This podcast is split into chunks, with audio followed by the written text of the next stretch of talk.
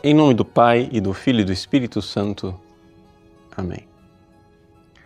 Meus queridos irmãos e irmãs, nessa oitava de Natal, a igreja proclama hoje o evangelho em que Jesus é apresentado no templo. É um evangelho misterioso, porque porque na verdade ele deveria ser proclamado um tempo depois. Nós iremos verdadeiramente vivê-lo no dia 2 de fevereiro, na festa da apresentação do Senhor. Mas ele faz sentido neste contexto de Natal porque nos apresenta o Cristo como luz, como luz para as nações. De fato, o Natal é uma festa da luz. É uma festa da luz também pelo seu posicionamento no próprio ano solar. Nós estamos perto do solstício, ou seja, lá no hemisfério norte, na terra onde Jesus nasceu, as noites vão ficando cada vez mais longas, até que finalmente para. E o sol começa a vencer mais uma vez e iluminar aquilo que eram as trevas.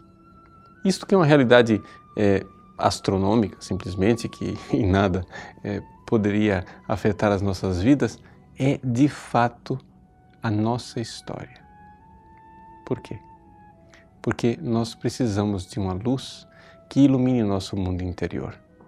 Nós, de fato, deixados a nós mesmos, nós seremos cada vez mais tenebrosos. E essa é a história da humanidade sem o Cristo. Nós vemos, ao mesmo tempo, né, essas duas realidades viverem lado a lado. Pessoas que rejeitam Deus, que rejeitam o Cristo, Deus encarnado, o amor encarnado, e vão se tornando cada vez mais tenebrosas interiormente. A maldade, a incapacidade de amar. E aquelas pessoas que estão dispostas né, a se deixar iluminar pela graça, pela luz do Cristo e que aprendem a amar, que se tornam luminosas pela sua própria vida.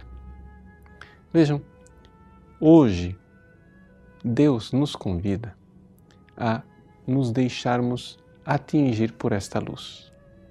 Assim como Simeão, assim como Ana, aqui no Evangelho de hoje, é, reconhecem naquela criança, naquela criança frágil, a luz dos povos. Né? Nós precisamos fazê-lo também.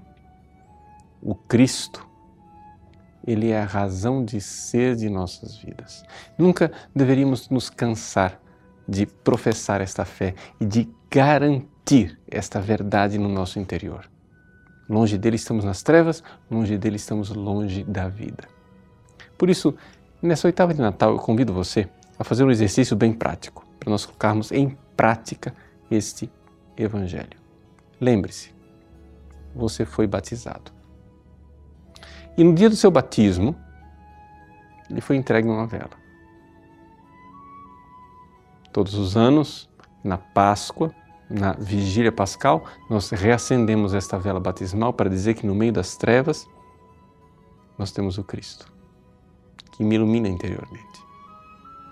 Esta vela nós a reacendemos cada vez que acontece um momento solene da vida da igreja. Você carrega uma vela quando faz a sua primeira comunhão, quando você faz a sua crisma. No rito de ordenação antigo, os padres também carregavam uma vela e no momento decisivo da sua morte, as pessoas colocam uma vela na mão do moribundo para lembrar que aquela alma batizada é iluminada. Então, muito praticamente, como está a luz do Cristo no seu interior? Como é que está a sua fé?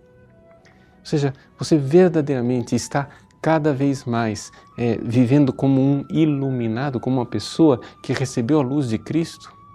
Você está trazendo a luz da fé para o seu dia a dia? Você está enxergando as coisas do dia a dia debaixo dessa luz? Ou você vive a vida com avaliação carnal? Você vê o mundo como todo mundo vê?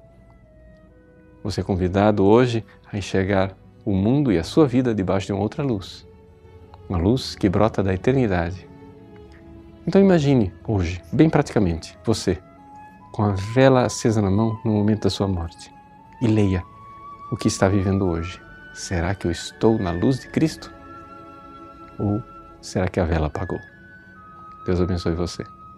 Em nome do Pai, e do Filho e do Espírito Santo. Amém.